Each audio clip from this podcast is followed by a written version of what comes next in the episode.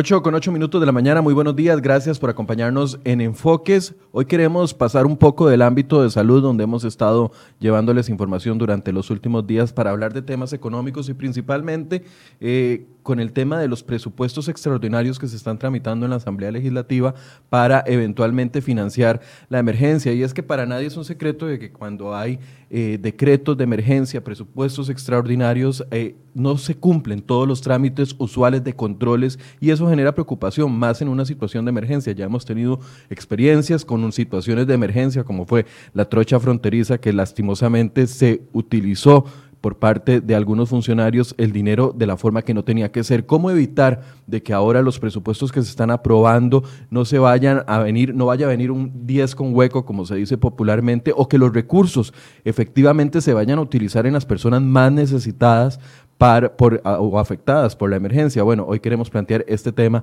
por medio de la Comisión de Hacendarios y algunos diputados que también eh, están revisando, según ellos, con lupa estos presupuestos extraordinarios que está presentando el gobierno y queremos ejercer esa, esa, llevarles a ustedes esa información. Nos acompaña acá en el set el diputado Gustavo Viales del Partido Liberación Nacional y durante toda la hora vamos a estar también intentando comunicarnos con otros diputados de, las, de la Comisión de Hacendarios para conversar de esto. Vamos a saludar a don Gustavo. Buenos días, eh, don Gustavo. Gracias por estar acá. Buenos días, un gusto siempre poder acompañarlos. ¿Cómo le fue con las presas? ¿Hoy vio más o menos o, mucha gente en la calle? No, este, estaba viendo un medio antes de llegar y, mencionaban algunas presas eh, como de forma rutinaria que la gente saliera más temprano y me parece curioso en, esta época de, mayor restricción que estén anunciando presas.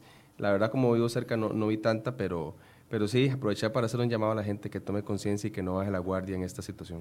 Sí, yo, yo les decía ayer a, los compañeros que la cifra de ayer del crecimiento de solamente seis casos puede hacernos sentir muy confiados. Claro, y uno entiende que la gente pues tiene que salir a hacer sus cosas. Ahora la Asamblea Legislativa que aprobó el retiro del FCL, entiendo que los bancos han tenido mucho trabajo con eso. Pero bueno, podrían existir mecanismos, eh, digamos, eh, para asegurar eh, la distancia entre las personas y no esa acumulación de gente que hemos visto y que obviamente preocupa. Bien, vamos a darle el saludo también a doña Jorleni León, diputada que eh, está en carretera y que nos atiende amablemente esta mañana. Buenos días, doña Jorleni. Muy buenos días y muy buenos días a Gustavo y también a todas las personas que nos escuchen. Efectivamente, aquí camino para San José porque tenemos hoy sesión en, la Asamblea Legislativa. ¿Cómo ve las carreteras el día de hoy? Al menos inundadas, la 32. Inundadas, realmente venía viendo la cantidad de vehículos que vienen sobre todo en dirección San José, Limón, y es impresionante, es como un día normal sin coronavirus en este, en este país. Bueno, ojalá que eso no nos pase la factura más adelante, ¿verdad? Sí, efectivamente, efectivamente, y al igual que don Gustavo, yo me uno al llamado a los costarricenses para que en la medida de lo posible nos quedemos en nuestras casas y en la medida de lo posible hagamos todas las gestiones que necesitamos hacer a través de plataformas virtuales. Bien, eh, vamos a ver, estábamos en una situación económica complicadísima, se aprobó el, plan fiscal con un enorme precio eh, de división, por así decirse, mucha gente no quedó contento con la aprobación del plan fiscal, otros estaban convencidos de que era lo necesario para sacar las finanzas a flote. Ahora nos cae la pandemia, eh, no solo la pandemia en el sector de salud, sino también la crisis que va a venir acompañada, que probablemente sea mucho más extensa de lo que muchos estamos vislumbrando. ¿Cómo nos agarra la pandemia en materia de finanzas? Porque yo veo y los ciudadanos vemos desde, desde varias perspectivas de que se está moviendo dinero de un lado al otro, de que se está hablando de presupuestos extraordinarios, de que hay que invertir, hay que fortalecer la caja del Seguro Social, de que va a tener menos recursos por la caída en la, en la cantidad de empresas funcionando y también en la cantidad de empleados. Y todos nos preocupamos, pero un momento, ¿dónde está la situación fiscal del país? Qué es lo que se está haciendo.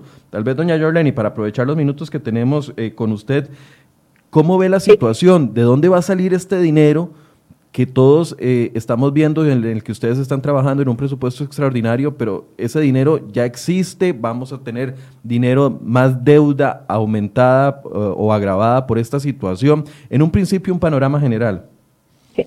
Bueno, definitivamente esta situación del COVID ha sido como un balde de agua fría después de haber pasado un proceso tan crudo como el que tuvimos con reforma fiscal. Definitivamente la situación de hoy nos agarra con una mano adelante y una mano atrás, con una condición financiera como país de prácticamente sin capacidad para poder hacer eh, cosas adicionales a las que ya se están eh, haciendo y que conste, es necesario hacerla. La atención a la población que se está quedando desprotegida no se puede dejar de lado y obviamente hay que atenderla. De igual manera hay que atender la situación de salud en la Caja Costarricense de Seguro Social. Entonces, ante esos escenarios de acciones que no se pueden postergar, sencillamente queda echar mano a los poquísimos recursos, no que están disponibles, porque ya tenían destinos asignados, sino aquellos a los cuales el país puede decirle, esto puede esperar. Y como puede esperar, voy a agarrarlos para atender la situación que tenemos hoy en este momento.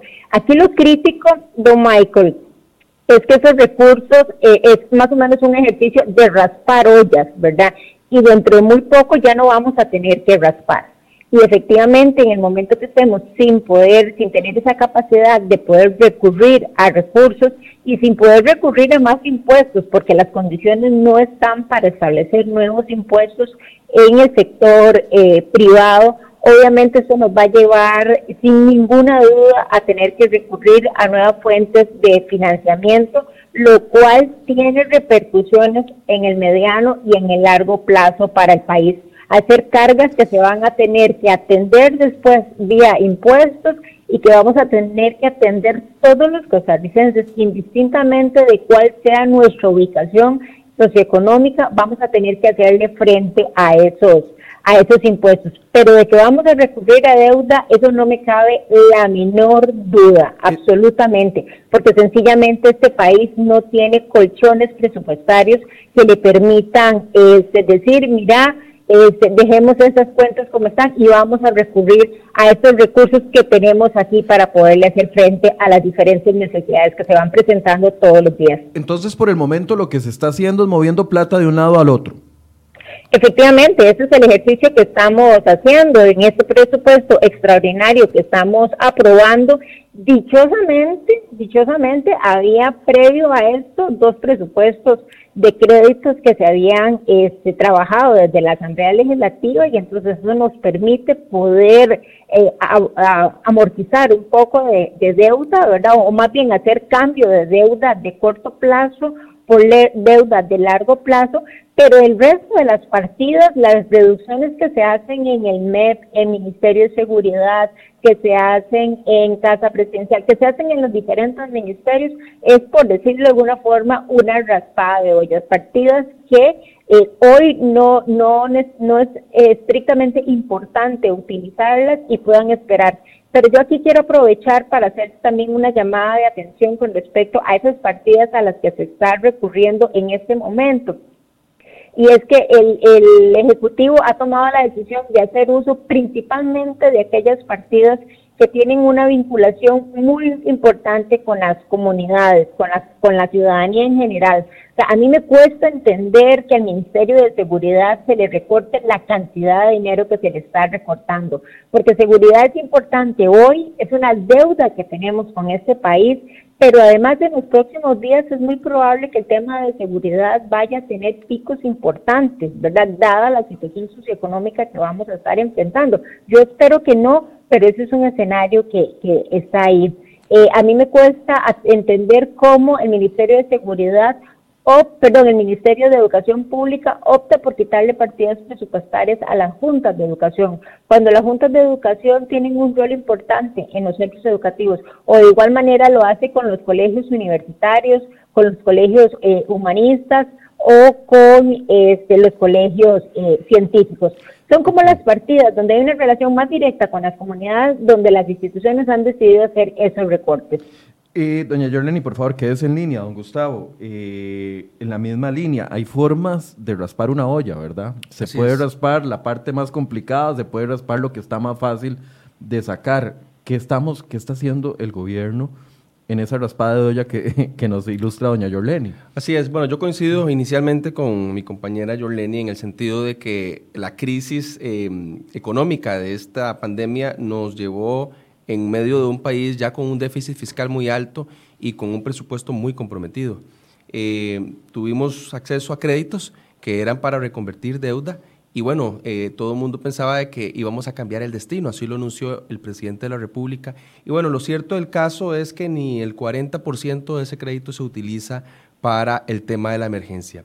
Eh, y varios bancadas en la Asamblea Legislativa intentaron limitar vía moción para que los recursos de ese crédito se utilizaran para pagar deuda y un 40% para atención de la emergencia y bueno, le cayó todo el mundo encima tachándolos de irresponsables y lo cierto del caso es que el propio gobierno tomó la decisión de hacer eso. Recuérdenos el monto de ese crédito. Eran 500 millones de dólares del CAF. Bueno, lo cierto del que caso... solo se pueden utilizar al final 390 porque tiene una afiliación así es, carísima así, poder acceder a 100 millones de dólares. Pero bueno, 66 mil millones de colones son lo que utiliza el gobierno, echa mano de ese crédito, y el restante 84 mil millones de colones es de traslados entre partidas. Pero aquí hay una situación muy importante. Eh, ¿De dónde salen esos 84 mil millones de colones que uno podría decir el gobierno se está socando la faja? Bueno, lo cierto del caso es que 63 mil millones de colones, de esos 84 mil millones de colones son remuneraciones. Y uno podría entender, bueno, qué bien se está socando la faja en el tema del sector público, pero lo cierto del caso es que esto proviene de 5 mil plazas, Michael, amigas y amigos, que el gobierno no podía utilizar porque eran plazas que están sujetas a una directriz de contención desde hace mucho tiempo. Pero sin embargo, a pesar de esa directriz, 5 mil plazas se siguen presupuestando todos los años. Ahí van todos los pluses salariales, van las, las las remuneraciones, van las anualidades, etcétera, etcétera. Y entonces el gobierno primeramente echa mano de eso. A mí me parece muy bien, pero lo cierto del caso es que todos los años vamos a tener un colchón ahí que al final de cuentas el país tiene que endeudarse o tiene que presupuestarlo y eso incide en las estadísticas. Uno podría este, pensar, bueno, ¿qué pasa si esas eh, partidas, esas plazas no estaban? ¿De dónde echa mano el gobierno? Hay partidas, como se lo señalamos al señor ministro, de viáticos en el extranjero, de actividades protocolarias, de capacitación, de servicios profesionales, consultorías que fácilmente el Poder Ejecutivo puede echar mano y hoy lo evidenciamos de que fue muy, muy corto el rebajo que se hizo a esas partidas. Ahí es donde fundamentalmente el gobierno puede posponer las actividades grandes que se tenían, eh, que incluían incluso aglomeraciones de, de personas por medio de transferencias a instituciones, para posponer las actividades y eh, ampliar la cobertura de los subsidios que se le puede dar a la gente. Eso antes de pensar, como lo indica mi compañera Yoleni, en más impuestos o en otras actividades que puedan golpear ya a nuestro sistema productivo que está muy deteriorado. Quiero plantear aquí, porque yo sé que doña Yoleni se va a quedar sin señal dentro de algunos minutos, entonces para darle la oportunidad de que nos hable de estos dos temas. Uno es, doña, ella, doña Yoleni, ya don Gustavo lo dijo, sin impuestos. Ojalá que eso se cumpla, porque efectivamente hay una iniciativa del gobierno que no está muerta después de la salida en falso del ministro de Hacienda, donde soltó de que iban a poner un impuesto a los salarios mayores a 500 mil colones. El presidente corrige, dice salarios mayores a 1.100.000. La ministra de Planificación plantea acá en enfoque la semana anterior de que eso es solo una propuesta que no se está tomando en cuenta todavía, pero ya ayer en otras declaraciones hablaba de que no sería solo un impuesto a salarios, sino un impuesto a empresas que estén haciendo ganancias. Entonces, ¿de qué estamos hablando? ¿El gobierno está pensando o, va a haber una oposición? Más bien, la pregunta directa para ustedes, porque la intención del gobierno es, clara, va a haber una oposición directa por parte de ustedes a no duplicar impuestos que ya existen, como los que son los impuestos que pagamos de renta, todos los que ganamos mayor a 700 mil colones, o incluso la renta que pagan las empresas. O sea, va a haber una oposición por parte de ustedes a que este, esta, eh, de, esta crisis no se financie con deuda. Eh, perdón, con impuestos. Bueno, por lo menos de parte de esta legisladora, y me parece que hay un número importante de legisladores en esa misma dirección, es que estaríamos completamente en contra de cualquier iniciativa que pretenda establecerle más impuestos al sector privado. El sector privado en este país está en condiciones ruinosas en su mayoría efectivamente hay una, una poquísima parte del sector productivo que, la está, que no le está yendo mal, digamos, que está logrando al menos cubrir sus costos de operación y generar algún tipo de utilidad, pero esos son los mínimos. La mayoría en este país, si no es que está quebrada ya, pensando en micro, pequeñas y medianas empresas, están a punto de estarlo. Así que no hay ninguna posibilidad de pensar en un impuesto que venga a afectar más de lo que ya está ese sector productivo, que más bien es un sector al cual tenemos que tratar de robustecer en la medida de lo posible, porque es el que nos puede sacar adelante una vez que pasemos de la crisis eh, financiera.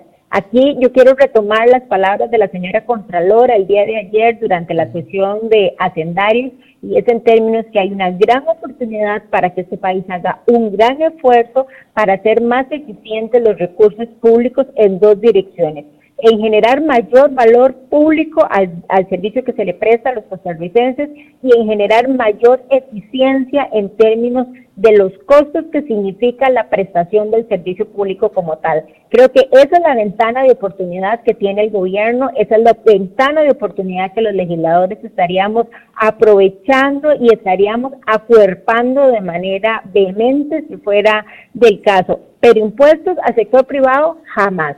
¿Por qué hace la diferencia al sector privado? ¿Si cree que debería hacerse un impuesto al sector público?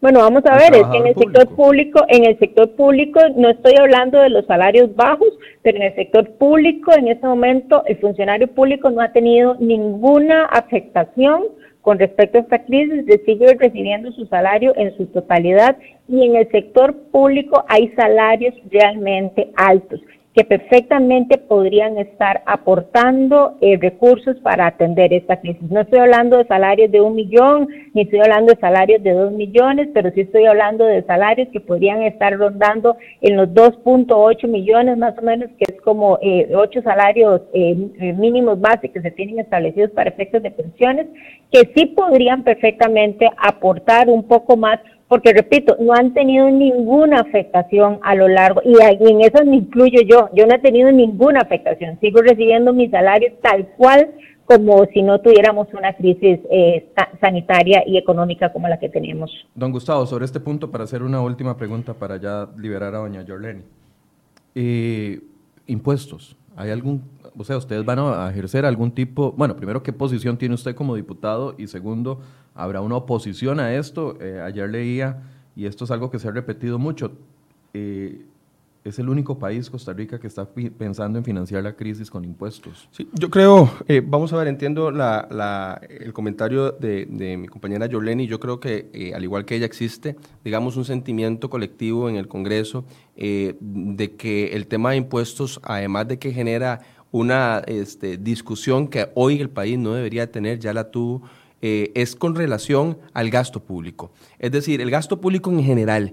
¿Cuánto es el esfuerzo que está haciendo realmente el Poder Ejecutivo para atender la crisis? O sea, cuando usted tiene una afectación ya más prolongada en su presupuesto, usted echa mano a la prioridad para poder atender el tema de la crisis. Según los datos que tenemos nosotros, el 0,2% del presupuesto ordinario 2020, eh, que son cerca de 21 mil 22 eh, mil millones de colones entre transferencias y algunos otros recortes, es el esfuerzo real que está haciendo el Poder Ejecutivo. Las plazas las 5 mil plazas a las cuales se están recortando para poder atender la deuda eran plazas que de por sí no podían ocupar. O sea, era dinero eh, que no se iba a gastar. Que no se iba a gastar. Es más, que ni siquiera se iba a solicitar, digamos, este, bonos del Estado para poder financiarlas porque es plazas que no se están ocupando. Yo eh, hubiese más bien presentado un presupuesto ordinario sin la este, incorporación de esos recursos porque es eh, ampliar más lo que se tiene. Pero el esfuerzo real que está haciendo el Ejecutivo, nosotros lo, lo, lo cuantificamos en esa suma que a mí me parece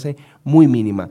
Cancillería me parece que hoy puede echar mano muchos recortes en temas de viáticos en el extranjero. Eh, igual todos los ministerios, me parece que también hay actividades grandes que hace el Ministerio de Cultura, que hacen eh, todas las diferentes instituciones, las pautas también, inclusive en, en algunas eh, instituciones me parece que también pueden ayudar la capacitación. Es decir, el, el grueso del recurso público puede hacer un esfuerzo mayor para darle una señal a la ciudadanía de que efectivamente el sector público está haciendo algo antes de pensar en cualquier iniciativa. A mí me pareció un error no solamente como plantearon el impuesto solidario, que el ministro de Hacienda lo dijo al pleno legislativo, sino que eh, da a entender de que es la opción más fácil para poder atender esto. Por eso antes yo decía de echarle mano. Hay formas de raspar una olla. exactamente, antes de echarle, de echarle mano al, al, al presupuesto público, que de todas formas ya el país, antes de pensar en la pandemia, tenía que hacerlo. Por eso, pero entonces, para entender su posición, usted no está del todo opuesto al tema de impuestos, entonces, solo que después del primer paso que sería... Por supuesto que estoy en contra Ah, ok, está en contra, completamente, perdón, es que no le había entendido bien el, punto. El otro que ya don Gustavo se me adelantó es el tamaño del esfuerzo por el recorte del gasto. Cuando vino la ministra, bueno, don Gustavo me da una cifra menor a la que me dio la ministra de Planificación, doña Pilar Garrido. Cuando estuvo aquí sentada en esa misma silla donde usted está, habló de alrededor de 200 mil millones en recortes. Incluso si fueran 200 mil millones, yo se lo planteaba así, el tamaño, eso no es tocarse la faja. Incluso si fuera, porque nos puede sonar a los ciudadanos 200 mil millones un montón de plata, pero en un presupuesto tan gordo de 10.5 billones, de, de, colones. yo le hice la matemática a la, a la ministra, 200 mil millones, si fuera eso, es mucho menos del 2%. Entonces, ¿dónde está el recorte efectivo del gasto? Doña Jorleni, usted sí gusta primero. Sí, bueno, efectivamente no, no logramos ver ese, ese ejercicio de tratar de reducir realmente el gasto y hay partidas donde se da esa gran oportunidad. Como lo señaló don Gustavo, está el tema de viáticos, está el tema de combustible, este país cuánto el sector público gasta en combustibles a lo largo de un mes y resto que llevamos y que, prácticamente no hemos estado operando, que ahí hay un gran ahorro eh, importantísimo. No vemos al gobierno renegociando alquileres, por ejemplo, que es una suma garrafal en el presupuesto eh, de la República. Eh, no vemos reducción de horas extras, por ejemplo, cuando hay muchísima gente haciendo teletrabajo y por tanto no deberíamos de tener pago de, de horas extras en algunas instituciones, ¿verdad? Hay una gran cantidad de rubros que me parece que ya de por sí van a tener una disminución considerable que se podría aprovechar para poderlos este, eh, reubicar en otras partidas importantes para atender esta emergencia, pero no la no, no, no lo estamos viendo.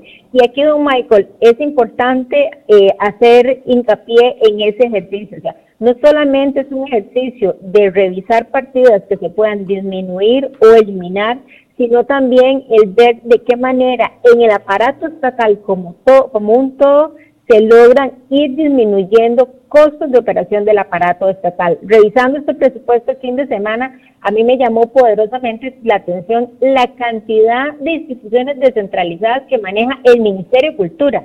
Oiga usted, el Ministerio de Cultura, ¿verdad? Que es como un ministerio ahí, ¿verdad? Que, claro, es importante, pero digamos que es un ministerio que está ahí.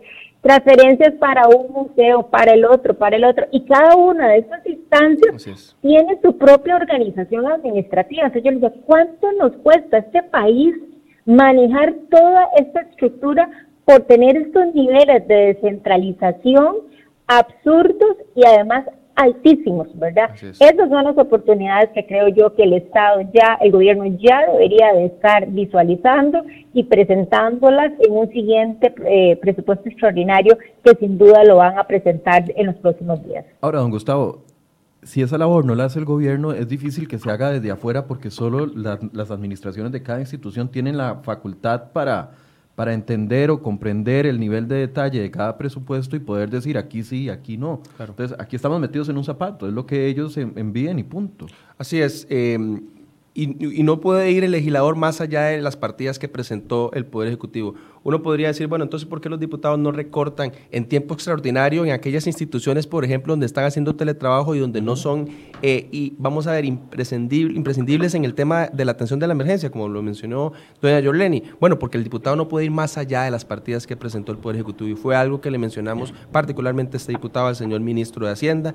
Eh, a mí me parece que eh, el tamaño del recorte es ínfimo con lo que está haciendo el Poder Ejecutivo, podría dar una, es una oportunidad de credibilidad que hubiera tenido el gobierno de la República, que decir, estos proyectos, a pesar de que son importantes, los vamos a posponer porque la atención de la emergencia no nos permite echar mano a eso. En, tiempo extraordinario, en viáticos, en actividades protocolarias, en actividades eh, de capacitación y como lo mencionó este, anteriormente mi compañera, en una serie de partidas que yo creo suman, eh, nos, tal vez no ampliamente en presupuesto, pero sí en credibilidad para el Poder Ejecutivo. Yo no veo cómo vender, digamos, un eh, ajuste adicional de extraer recursos de la ciudadanía si antes el Poder Ejecutivo no hace este ejercicio. Ahora, siendo mal pensado, si recortan mucho este año durante pandemia, muy probablemente va a quedar en evidencia de que muchos de los recursos que se presupuestan no son necesarios.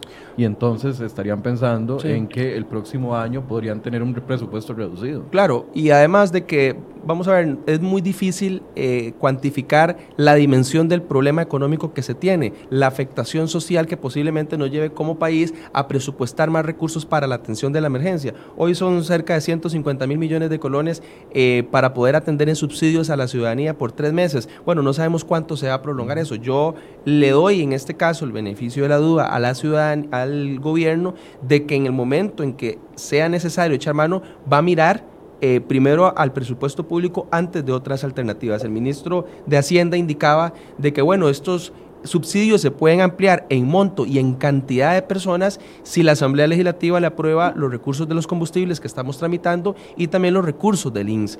Eh, pero bueno, entonces yo le preguntaba, ¿por qué no echar mano al presupuesto público para tener ese mismo efecto? Y bueno, y lo, que, lo, que, indicaba era que eh, no sabía la dimensión del problema. Eh, algo también muy importante eh, cuando se habla de solidaridad en estos momentos, cuando se le pide al ciudadano aportar más para aquella persona que la está pasando mal, yo vuelvo a ver el proyecto ley pagar cuando hay instituciones que se están aferrando sí o sí a los recursos que ya tienen.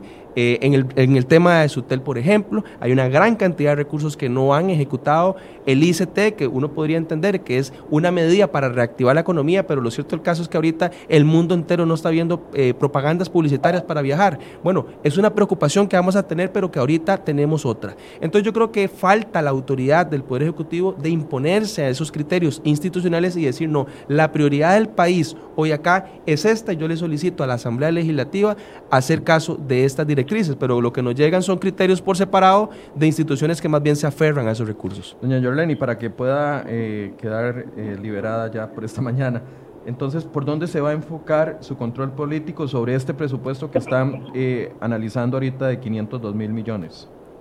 Bueno, en primer lugar, hacer esa llamada de atención que se están reduciendo partidos que tienen una afectación directa con la ciudadanía. Eso a mí me parece que es importantísimo dejarlo claro.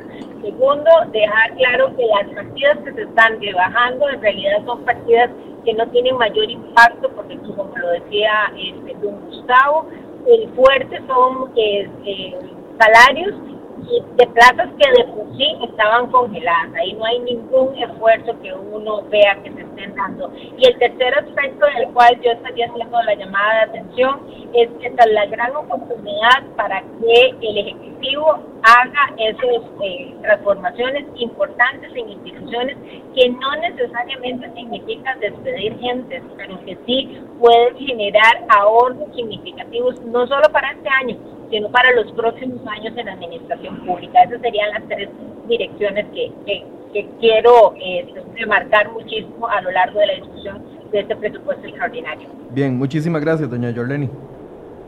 Gracias a ustedes, muy amable, buen día. Gracias. Don Gustavo, bueno, aparte del recorte de gasto, ayer la Contralora volvió a plantear sobre la mesa el tema de la necesidad de reestructurar el Estado y de que esta es una oportunidad para poder dimensionar lo que se necesita y lo que no se necesita, separar la carnita de la grasa. Yo diría que es un tema también de eh, identificar las eficiencias.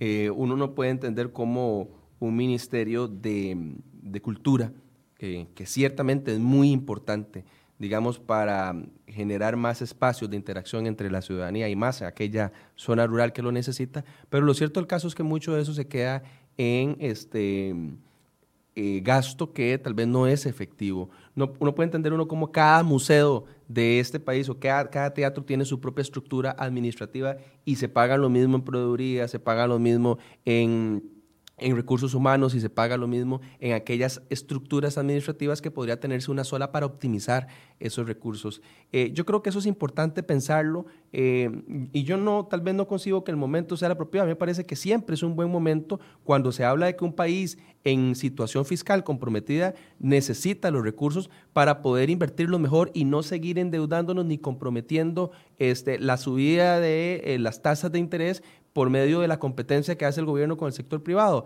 Bueno, eso es una, muy buena justificación. Yo no diría de que porque estamos en una situación eh, de crisis de salud y económica hay que aplicarlo. Hay que aplicarlo siempre. Este país debe pensar en las eficiencias, eh, debe pensar cómo poder eh, atender de mejor forma el gasto público y ahí me parece que es necesario hacerlo. Ahora, y cuando se hablaba de reforma del Estado, siempre se ha hablado como algo muy etéreo, sin caer en puntos específicos. Usted plantea eh, el tema, como ejemplo, el tema del Ministerio de Cultura, pero eso, eso se, se replica en un montón de otras instituciones. Cuando hablábamos en un principio, por ejemplo, del plan cerrar, se hablaba de fusionar algunas instituciones, mm. eh, fusionar las superintendencias, que son carísimas, etcétera, etcétera. Pero entonces, el tamaño de la reforma siempre se dijo, o lo hacemos a las buenas o lo hacemos a las malas. Parece que estamos llegando al escenario en que tendremos que hacerlo por las malas. Sí, eh, y bueno, ahí es donde la misma ciudadanía, eh, me parece que estos son los temas que van eh, a salpicar de ahora en adelante en, en arena política. ¿Cuál es el compromiso que tiene una agrupación con relación a este tipo de medidas que afectan a todo el país? Es decir, no echar mano hoy nos va a repercutir que el día de mañana no podamos priorizar en inversiones. Todos nos ponemos, eh, digamos, alegres cuando se hace una inauguración de un paso de nivel o de una carretera o cuando el país avanza en mayor tecnología. Pero lo cierto del caso es que para poder echar mano a ese tipo de iniciativas vamos a tener que endeudarnos más y comprometer los ingresos futuros de la ciudadanía. Este país no puede vivir de afiado y necesita también eh, medir las eficiencias. Por más eh, duro que sea, yo creo que eso habla muy bien de un país que quiere entrar en la, competencia. Don Gustavo, eh, los empréstitos, o sea, este año se había hablado de dos préstamos importantes. Yo creo que lo de los eurobonos va a pasar a, otro momento porque no es el momento. Y, porque cuesta colocarlos. Yo creo que no es el momento para colocarlos, correcto. Ha, perdido, digamos, algún tipo de eh, facilidad cuando se hablaba de los eurobonos, sí, claro, porque colocas eh, bonos en el exterior y puedes eh, financiarte mejor. Lo que pasa es que ya ahora los bonos pueden ser más altos, los organismos que antes eh, afiliaban ese tipo de estructuras ya más bien están echando mano a, sus necesidades internas y yo hoy no lo veo como una opción. Entonces, los que sí se aprobaron, como el CAF, ¿y cuál es? ¿Me recuerda por favor el otro? Está el del BID, 230 millones de dólares, que era inicialmente para programa de descarbonización y el tema del CAF. Lo cierto el caso es que ambos son para eh, reconvertir, reconvertir deuda y yo creo que eso es un buen paso. Lo que pasa es que ese diferencial cambiario eh, podría ayudar más. Si lo que tenía presupuestado el país para pagar la deuda ahora es menor, ese diferencial cambiario debería ser para amortizar la deuda o sencillamente eliminarlo del presupuesto. Pero sería un error que ese diferencial cambiario venga en un presupuesto extraordinario para seguir aumentando gasto corriente porque al final lo que hacemos es patear el balde sin mayor efecto. Tenemos vía telefónica a la diputada Laura Guido del partido Acción Ciudadana. Doña Laura, buenos días. Estamos hablando sobre el tema del presupuesto varias aristas. Uno, el presupuesto que se está estudiando en la Comisión de Hacendarios, pero también se planteaban dos temas que preocupan a la ciudadanía. Uno, la intención de gobierno que está sobre la mesa sobre financiar parte de la emergencia con más impuestos. Y dos, el tema de, de qué tamaño es la socada de faja que se están pegando. Buenos días. Hola, muy buenos días y un gusto saludar. Gracias. Eh, este, con respecto Sí, adelante. No, eh, cuéntame si esa es la, la consulta eh, a lo que quiere que me refiera. Perdón, no le entiendo. Este, es que no le entendí si me estaba haciendo una pregunta o si le estaba marcando la conversación. Le estaba marcando lo que hemos conversado hasta el momento, ahora que usted se nos une por estos 10 minutos que nos puede atender. Eh, hablábamos primero del presupuesto de hacendarios. Yo veía un comunicado de prensa que usted mandaba hoy en la mañana eh, diciendo que era muy positivo el presupuesto que se estaba analizando y las partidas hacia dónde van. Sin embargo, algunos diputados tienen una opinión distinta. Dicen que el gobierno no se está socando la faja como debería Y eh, bueno, eso mismo lo aceptó aquí la ministra de Planificación cuando le planteé de que 200 mil millones de ahorro no significa mucho en un presupuesto de 10.5. Tal vez hablemos primero de ese tema, del ahorro que está haciendo el gobierno para financiar la emergencia. Claro, en primer lugar, yo creo que hay que marcar este, que este fue un presupuesto que desde su, presentación original, un presupuesto hecho con mucha austeridad, con, un presupuesto que trabaja. Este, de hecho, eh, me parece que el hecho de que hubiesen grandes momentos de recorte en trámite ordinario daba cuenta de que había un esfuerzo importante. Puedo hablar, por ejemplo, por la Asamblea Legislativa, que también hizo su esfuerzo de contención del gasto de la formulación original. Doña Laura, ¿se puede ubicar mejor? Es que se nos corta la señal. ¿Qué tal ahí? ¿Me escucha mejor? Ahí la escuchamos un poco mejor, sí. Ok. Decía que es un presupuesto con, eh, hecho con austeridad. Sí, es un presupuesto que se hizo con eh, con, con, su, con su ejercicio de contención desde la formulación. Recordemos que el crecimiento del gasto corriente fue mucho menor respecto a otros años presupuestarios. Este, sin embargo, reconocemos que en esta circunstancia de emergencia hay una necesidad de hacer una contención. Y esa contención sí se hace en este presupuesto, pero por supuesto viendo un panorama todavía incierto. ¿Qué quiere decir con esto? Eh, por ejemplo, pongo el caso del ejercicio presupuestario que hicimos desde la Asamblea Legislativa para el presupuesto de la Asamblea. Nosotros proyectamos cuáles eran las partidas que podíamos prescindir para un periodo de tres meses y cuáles eran aquellas de las que podíamos también eh, prescindir para el resto del año.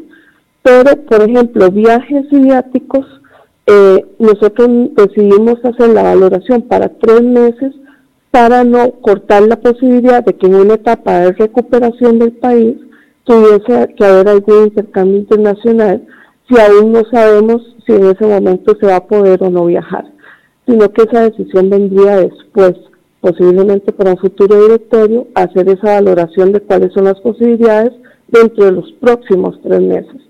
Y yo creo que así está pensado este presupuesto. Si es un esfuerzo importante hablar de un 1% menos, cuando ya se venía decreciendo el presupuesto.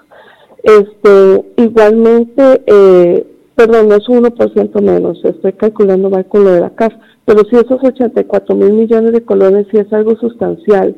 Ahora, yo creo que vendrán esfuerzos todavía más adelante. Por ejemplo, para cuando cierra la formulación del presupuesto, está terminando el primer trimestre de eh, de este, de este año presupuestario y podría verse enriquecida la, la posibilidad de reducir aún más eh, si se hace una revisión un poquitito más adelante, por ejemplo, para el próximo presupuesto extraordinario, donde se revise la ejecución de partidas como la que tiene que ver con los salarios escolares. Este, y también se pueda ver eh, otros contenidos que ya no se usaron en este primer trimestre.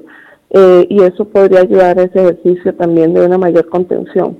Es decir, ¿usted está de acuerdo entonces de que hasta el momento no se ha hecho todo el esfuerzo que se podría hacer y confía en que no, en los próximos presupuestos extraordinarios venga reflejado ese esfuerzo? A ver si lo entiendo bien. No, yo no estoy de acuerdo con que no se haya hecho el esfuerzo que se podía hacer. Yo lo que estoy planteando es que en este tiempo, en, en esta altura del año, se hizo el presupuesto que se podía hacer y que a medida que avance el año se podrán hacer nuevos ajustes, porque en ese avance vamos a ir viendo que ya definitivamente yo no puedo quitar arbitrariamente el presupuesto, pero ya no sé, como por ejemplo este caso de lo que me sobra de la partida de salario escolar. Este, y también puedo ver a cómo avancen las medidas de la emergencia, este, cuáles pueden ser mis proyecciones a un mayor plazo. Por ejemplo, este, las partidas de combustible que ya vienen reducidas en este presupuesto, yo podría decidir reducirlas aún más a medida que vea en el avance del año cuáles son esas medidas de contención de la emergencia este, que limitan la posibilidad de trabajo en, en la movilización de las instituciones para realizar su trabajo. Lo que no puedo es arbitrariamente cortarlas de raíz porque podría poner un problema a las instituciones si en el escenario los próximos tres meses o un mes ya estamos en la posibilidad de salir a la calle y hacer el trabajo de campo y este trabajo está ligado al proceso de reconstrucción después de la emergencia. Doña Laura, ¿qué posición tiene la fracción sobre la iniciativa de gobierno que está planteada en la mesa y que todavía estudian de impuesto a salario y que ayer la ministra de Planificación ampliaba y decía no solo a salario, sino también a empresas que estén eh, funcionando en este momento? Tal y como lo ha explicado la ministra, se valoran todas las posibilidades con, proyectando los escenarios más complejos. A mí me parece que estudiar posibilidades es una cosa muy distinta a ya tenerlas presentadas como proyecto de ley y en trámite. No estamos en, en ese momento donde ya hay un proyecto de ley y ya se va hacia un trámite, sino que se va en esa etapa de tener sobre la mesa todas las posibilidades. Estas posiblemente son de las más extremas. Eh, pero ¿qué posición tienen ustedes sobre ese tema? Me parece que no hemos llegado ahí, Michael, para tener una posición como fracción, este, que está bien que se estudie la posibilidad, que se abra la discusión para pensar en un momento distinto al que estamos ahora en términos de la emergencia, en términos económicos, este, y que se tenga como una herramienta a considerar. Pero para eso pasa, primero, que no estamos todavía en ese momento económico, este, que para que ya sea una propuesta formal tendría que haber una construcción con las fracciones, que esto no se puede hacer sin el diálogo de las fracciones y que así lo ha entendido el Ejecutivo también, este, y que, eh, que se estén valorando las posibilidades y avanzando en un trabajo de forma preventiva, no, que, no es lo mismo que decir que la propuesta ya está sobre la mesa. No, pero eh, bueno, es que estoy usando las palabras de la ministra de Planificación, no estoy inventándomelas. Ella las ha mencionado aquí en las dos ocasiones que ha venido en los últimos días. Está sobre la mesa, es, algo que estamos estudiando. Yo entiendo de que el proceso inicia en la presentación de un proyecto de ley, pero como política, ¿qué posición tiene usted con respecto a esto? ¿Lo ve viable? ¿Lo ve bueno para una ciudadanía que está siendo afectadísima por el tema de la, eh, de la situación económica, de la situación laboral, etcétera, etcétera. Eso es lo, lo que estaba preguntándole directamente. Claro, pero yo le estoy respondiendo que en este momento, yo como diputada de la República, no voy a tomar posición sobre una medida que en este momento no es la que está planteada formalmente en trámite y que se está apenas valorando para escenarios que no son los que están en este momento presentados. Es decir, es como cuando se abrió la discusión de la restricción de las, de las garantías individuales y la movilización de la gente. Uno no puede ir de una vez a decir que eso es un imposible, un escenario muchísimo más grave al que vive el país, pero que en este momento esa no es una medida a considerar y que no se justifica en este momento de la emergencia. Habría que ver cuáles son los escenarios, cuál es el nivel de, de crisis económica que se que se, que se puede venir este, y, a, y a partir de esa foto ya un poco más cercana a cuál es esa realidad, una valora cada medida en su justa dimensión. Sí, pero bueno, es que no, no, es lo mismo una idea general a una idea que ha sido ya planteada por dos ministros, doña Laura. O sea, incluso la ministra de Planificación hablaba ayer e incorporó a esta situación las empresas como un doble impuesto, entonces, porque ya pagan renta, entonces tendrían que volver a pagar renta solidaria y los, los asalariados ya pagamos impuesto al salario, entonces tendríamos que pagar impuestos ah, solidarios. O sea, no es que es una idea que está planteada ya al final de la mesa. O sea, los ministros nos han bombardeado con esta idea durante los últimos días, por eso asumí que ya ustedes tenían una posición con respecto a eso. Bueno, pero que se abra, se abra un diálogo nacional sobre estas ideas no quiere decir que ya el, el trámite está en proceso lo que voy. No, no, no. y de nuevo, las medidas, pero, pero las medidas que se plantean, así como, como la restricción de movilización ha sido distinta a medida que avanza la emergencia, pero que desde un principio se ha pensado en cuáles podrían ser los escenarios más extremos, estas medidas tienen esa misma naturaleza y que este, se van también valorando en función de cuál es el momento real en que se está.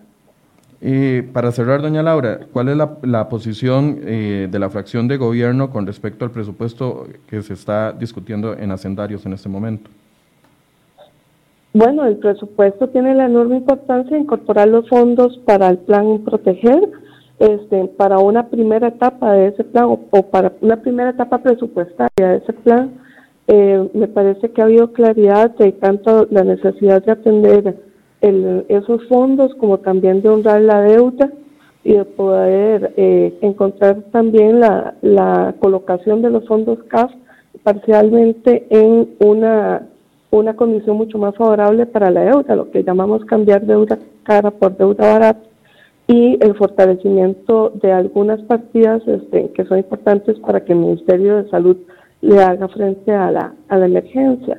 Por supuesto, nosotros apoyamos ese presupuesto este, estamos trabajando, conversando con los compañeros y compañeras de hacendarios para hacer las modificaciones de aquello que, hay que modificar, algunas precisiones eh, técnicas y otras que tienen que ver con eh, poder eh, dejar para más adelante, para el próximo presupuesto extraordinario, lo referente a la partida de, a lo, no a la partida, sino al costo que generan las anualidades y que es un proyecto que apenas está en discusión en la Asamblea, la posibilidad de, prescindir de las anualidades para este año. Entonces, ya con ese cambio, que es por los 8.500 millones de colones aproximadamente, este, y, lo, y algunas precisiones pequeñas, eh, estaríamos con, con el optimismo de que el presupuesto pueda avanzar a plenario para la próxima semana. Bien, muchas gracias, doña Laura. Bueno, con gusto, que tenga buen día. Gracias, igual.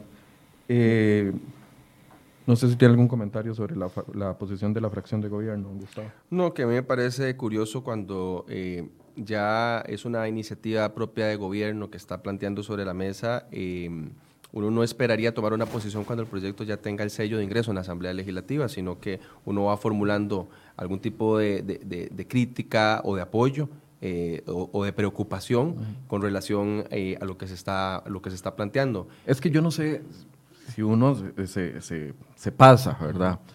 Pero a ver, el ministro de Hacienda lo tira, lo dejan que se guarde unos cuantos días y se calme la tormenta. Cinco días después, la ministra dice, no vamos todavía, pero está en proceso. Una semana después viene la ministra y habla y dice, sí, es una, una una posición sobre la mesa. Ayer la ministra vuelve a decir y amplía el espectro de un posible impuesto. A mí no me parece que exactamente tengamos que esperar hasta que haya un sello de entrada para generar una opinión al respecto. O sea, la situación es muy clara, la gente se está quedando sin trabajo, las empresas están cerrando, el sector turismo está paralizado, las exportaciones están paralizadas. Yo no veo que sea una muy buena señal, digamos, conversar con relación a que se está trabajando ya en, impuestos eh, versus tener una propuesta distinta con el tema con el tema de recortes. Doña Laura mencionaba que son 84 mil millones de colones lo que está haciendo el Ejecutivo para atender la deuda, es decir, el traslado para eso. Sí, eso es cierto. Lo que pasa que es que de esos 84 mil millones de colones, 63 mil millones corresponden a partidas que no podían ejecutar. Es muy fácil usted decir, estoy adelgazando el recurso público, el presupuesto público con partidas que no puedo ejecutar. Cuando usted me indique, además de esas partidas, tengo este otro eh, grupo de partidas a las cuales estoy recortando, eh, demuestra un enorme sacrificio eh, y uno no le queda más que apoyarlo. El sacrificio real que está haciendo el Poder Ejecutivo son poco más de 21 mil millones de colones. El real. El real, 0,2% del presupuesto. Tal, vez para que la gente comprenda un poco más, o dimensione, más bien, no comprenda, dimensione, eh, está haciendo aquí un cálculo es como si yo tuviera un ingreso de, 10 millones de colones y solo sacrifico, si fuera el mejor panorama, estoy poniendo el panorama de la ministra de Planificación y solo estoy ahorrando 200 mil colones. En 10 millones de colones, 200 mil no me afectan en nada. Ahora me voy a su panorama. En 10 millones de colones, 80 mil colones o 60 mil colones menos que me golpean. Entonces, ¿dónde está el sacrificio? Y además de partidas que no podías ejecutar. Exacto, además era dinero que yo tenía ahí listo, que, no, tenía, que no, iba a poder gastar. Claro, más bien, eh, y se lo consultamos a la señora Contralora, la posibilidad de, no este, presupuestar más esas partidas, pero bueno, ella tiene razón de que son partidas y de que el Poder Ejecutivo también tiene que echar mano, no solamente con directriz, pero bueno. La, la gente sigue insistiendo, y, voy a leerle un comentario, vamos a ver si lo encuentro, pero sigue insistiendo sobre el tema de pensiones de lujo, que cuando uno escucha el, el gasto en pensiones y escucha que el país invierte en pensiones 1.1 billones, entonces eh, ve que el gasto es bastante importante. No todas esas son pensiones de lujo. No, vamos a ver, yo creo que es importante también que la ciudadanía, uno, uno comprende y se suma, digamos, a la crítica odiosa de una de lujo que se llama. Eh, esta Asamblea Legislativa y la anterior también han aprobado varias legislaciones, digamos, para eh, contener eh, la aprobación de esas pensiones para evitar que se sigan dando y las que actualmente existen, pues un impuesto solidario para seguir contribuyendo. De ese eh, impuesto solidario que aprobó la Asamblea Legislativa se dio un ahorro importante que inmediatamente aprobamos para que se fuera al régimen no contributivo, las pensiones más pobres de los adultos mayores. Los 12 mil millones. Los 12 mil millones de colones para poder atender a la población más vulnerable, creo yo, de esta situación que vive el país. A mí me parece que eso fue una decisión importante. En los próximos años vamos a seguir teniendo ese ahorro que se extrae de esas este, pensiones de lujo para ayudar, digamos, a las personas más vulnerables. Yo creo que sí hemos hecho con ¿Se, ¿se puede hacer más esfuerzo en pensiones de lujo de recorte? Bueno, se podría hacer más esfuerzo. Entiendo que hay más iniciativas. Hay un tema también de constitucionalidad, de no, digamos, tener eh, una repercusión Em, que sea, eh, digamos, en contra de la misma pensión. Hay ya jurisprudencia con eso. Queremos llevarlo al límite permitido. Em, y bueno, en esa, en esa situación estamos, pero existe, digamos, eh, contención, acción y sobre todo conciencia, la hay en la Asamblea Legislativa. Tenemos eh, una última llamada, doña Ana Lucía Delgado, quien es presidenta de la Comisión de Hacendarios, encargada de revisar este presupuesto. Buenos días, doña Ana Lucía. Muy buenos días, don Michael, y un saludo muy especial también a mi compañero Gustavo Viales. Los he estado escuchando y efectivamente em, este presupuesto viene a generar una discusión muy interesante en relación con el tema de contención del gasto. Y es que fue anunciado como 377 em, mil millones de colones que iban dirigidos propiamente a la atención de esta crisis sanitaria, económica y social y nos hemos dado cuenta que de ese, de ese monto, de esos 377 mil colones, eh, perdón, 377 mil millones de colones, solamente 150 mil millones van dirigidas propiamente al tema de subsidios. Y aquí hay que hacer una advertencia porque hemos sido muy enfáticos en la necesidad de que esos dineros que van dirigidos al tema de los subsidios tienen que tener siempre un orden y una transparencia. Hemos sido muy enfáticos en la necesidad de generar una parte dispositiva que permita efectivamente establecer todos esos mecanismos.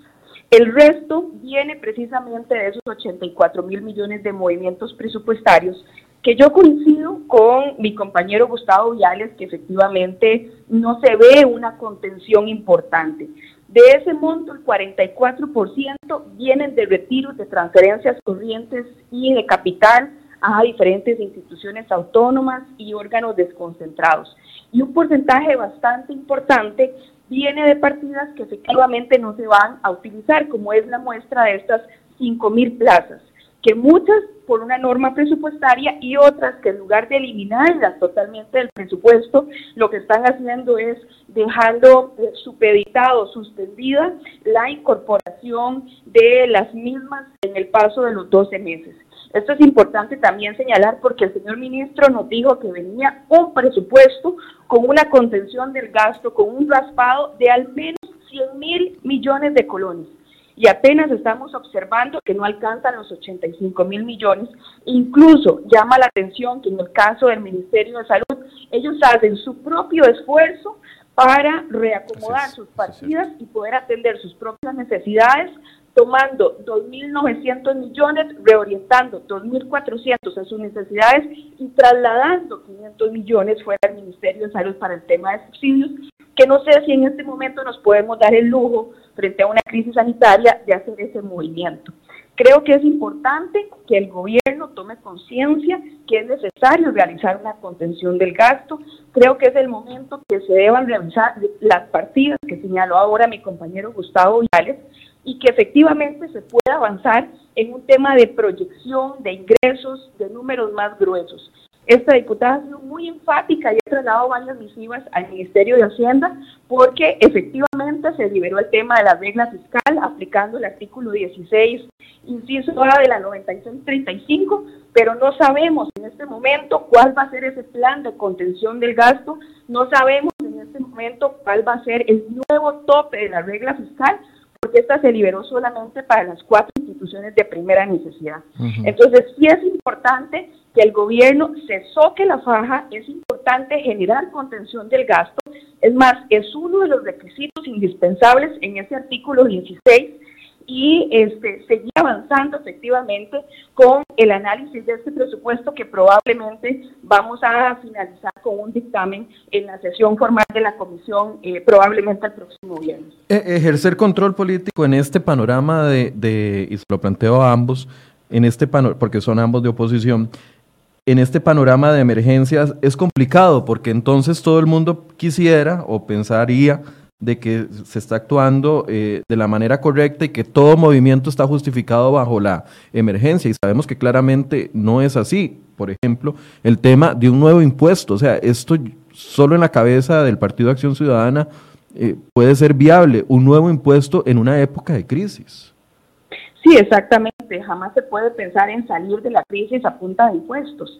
Además, nosotros somos conscientes que este país está pasando por una situación muy compleja ante una crisis histórica, sanitaria, eh, ante una crisis económica y social que probablemente en este, en este momento no podamos dimensionar eh, de manera exponencial cuál va a ser la consecuencia eh, durante y después. Sin embargo, yo creo que ante esta situación y en vista de que esta pandemia llega a Costa Rica con un déficit de casi el 7%, con un sector informal del 50%, con una tasa de desempleo por encima del 12.4%, es decir, con unas eh, finanzas, lamentablemente, una situación fiscal muy compleja, tenemos que buscar la integralidad de la ruta. El gobierno tiene que establecer una ruta integral, un proyecto que nos permita a nosotros vislumbrar más allá de un presupuesto extraordinario donde solamente trasladan 150 mil millones al tema de subsidio, ¿verdad?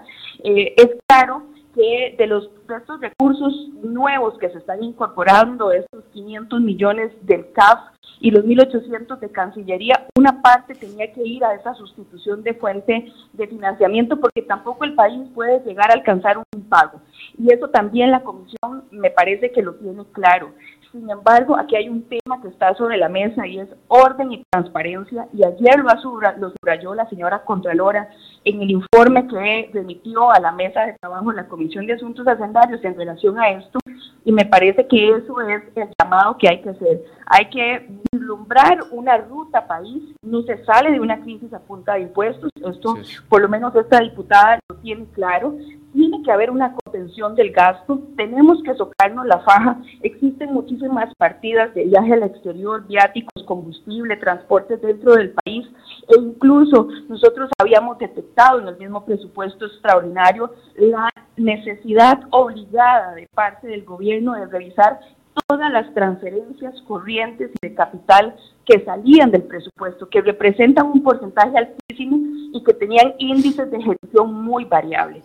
Creo que es una obligación y un llamado al gobierno de que revisemos esos 10.5 billones de colones que están en el presupuesto ordinario para verificar en qué nos podemos sacar, socar la faja en estos momentos que eh, se requieren visualizar otras necesidades ante una crisis sanitaria, ante una crisis económica, ante una crisis social.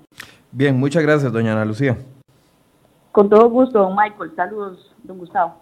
Le, planteaba, gracias, eh, le planteaba a doña Ana Lucía y se lo plantea a usted, es difícil ejercer control político en una situación donde pareciera que toda la intención es buena, en el sentido de que eh, van a tener que aprobar el presupuesto de 502 mil millones, no tienen otra salida. El presupuesto hay que aprobarlo, entendemos, digamos, de que el bienestar común eh, está en muchas eh, y muchos costarricenses que ya están ingresando a la plataforma Proteger porque esperan una ayuda de parte del país en este tema tan difícil. eh, hay personas que se les redujo la jornada laboral, que se les suspendió el contrato. Es triste ver cómo usted tiene un negocio y luego pasa y está cerrado. ¿Qué pasó con esas personas? Hacia eso estamos pensando cuando estamos aprobando este presupuesto o analizándolo. Pero sí existe una responsabilidad de control político. Es importante señalar de dónde se está financiando este presupuesto para gente. Eh, y, qué espera uno, por lo menos dejar, eh, digamos, la mesa puesta sobre los presupuestos que vienen. Eh, uno no puede entender como un presupuesto adicional que venga, digamos, en el corto plazo para seguir atendiendo este tema de la emergencia, venga de, algún impuesto o venga de algún recurso adicional que no sea recorte del gasto público. ¿Pueden hacer algún tipo de presión sobre el Ejecutivo para que haya un recorte efectivo en el próximo en el próximo presupuesto. Es decir, desaprobamos este, pero en el próximo tiene que venir un porcentaje, no sé, del 30, 40, 50% en recorte. Siempre, siempre existe, existe margen de Siempre existen margen, por supuesto.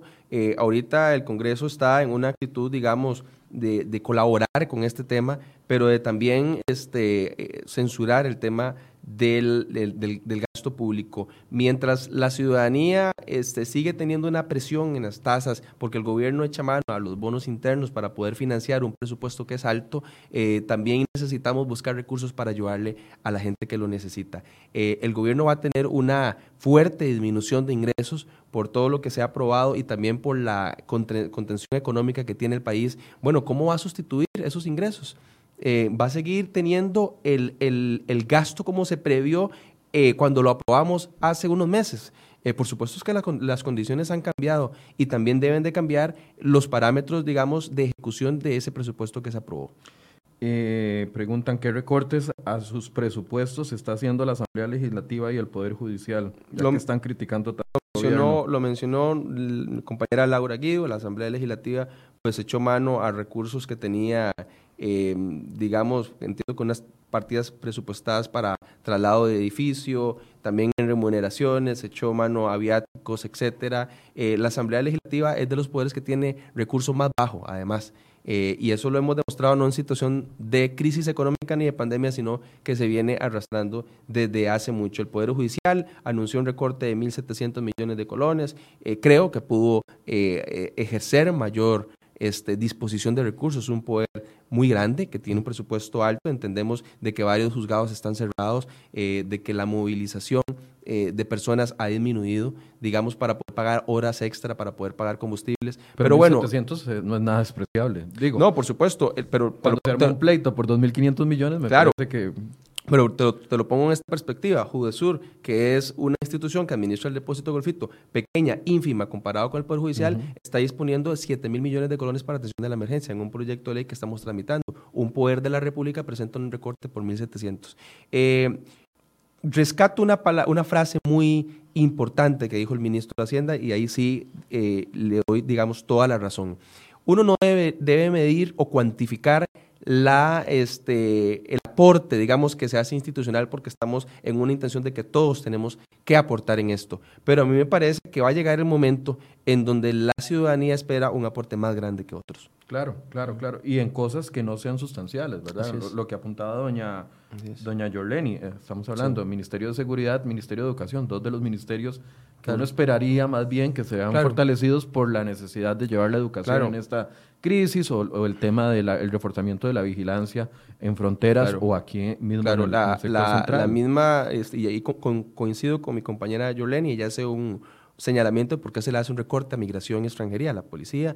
Eh, bueno, el ministro indicó de que este presupuesto se armó con el beneplácito de sus colegas y eh, ministros y ministras. Entonces, bueno, uno qué, qué puede hacer con relación a esto? Si yo soy jerarca que estoy atendiendo una emergencia y veo que me van a recortar recursos y no estoy de acuerdo, lo primero que hago es ponerme a disposición para que no para que no, eso no ocurra. No ha sido la primera vez en que eso, en que eso pasa, y que se revierte un recorte porque no estuvo de acuerdo el jerarca.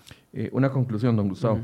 Bueno, a mí me parece, primero, eh, sumarme al llamado de que hemos visto mayor movilización en las calles. Yo creo que la ciudadanía pues intenta hacer su vida, eh, intenta, digamos, acercarse a las entidades bancarias para hacer retiro del FCL, intenta ir a los supermercados, a las farmacias, eh, otras intentan trabajar, pero bueno, hay que tener las medidas y las precauciones, digamos, en este tema sanitario. Lo peor que puede pasar es un pico por este, nuestra propia irresponsabilidad. Quiero hacer un llamado en eso y también indicar que la Asamblea Legislativa está dispuesta a colaborar en este presupuesto para que la ayuda le llegue a la gente. El Poder Ejecutivo tiene que hacer un esfuerzo eh, a conciencia de las partidas que tienen que posponer. Ni siquiera estoy diciendo eliminar el programa o la actividad, sino posponer su realización porque hoy el país está en otra situación. Eso sería un buen mensaje, no solamente al Congreso, sino también al, al país, de que esta situación de emergencia la estamos atendiendo eh, cuando nos estamos tocando la faja. Sí, incluso sabiendo cómo funciona el Estado, eh, sabemos de que lo que no se ejecuta en muchas instituciones durante los primeros seis meses ya no se ejecutó en el resto del año. Claro. Y estamos ahorita en una situación en la que ya marzo fue complicado. Febrero todavía no habían arrancado las contrataciones o, los proyectos nuevos. Marzo no hubo nada. Abril no va a haber nada. Mayo ya estamos a las puertas del, primer semestre. Compra, compra de vehículos, eh, bienes duraderos, eh, y bueno, el, mismo Poder Ejecutivo sabe cuáles partidas. Yo creo que esto es prioritario ante pensar en impuestos. El gobierno va a, a, a ver una barrera grande entiendo yo, en el poder legislativo, si empieza a tratar el tema de la crisis, primero con impuestos y, antes con el tema de reducción del gasto. Bueno, creo que mucha gente va a agradecer una oposición responsable, pero crítica en este sentido. Muchas gracias a don Gustavo Viales que nos acompañó esta mañana y también a los diputados Jorleni León, Ana Lucía Delgado y Laura Guido de la Comisión de Hacendarios también, que nos ayudaron a poner en perspectiva la situación del país. Ahí vemos cómo se están comportando las carreteras en este momento, un tránsito bastante fluido y les recordamos que a partir de las 12.45 les estaremos llevando la conferencia de prensa con el ministro de Salud para ver el avance eh, de la situación, el estado de la situación al día de hoy del COVID-19 en el país. Muchas gracias por su compañía y muy buenos días.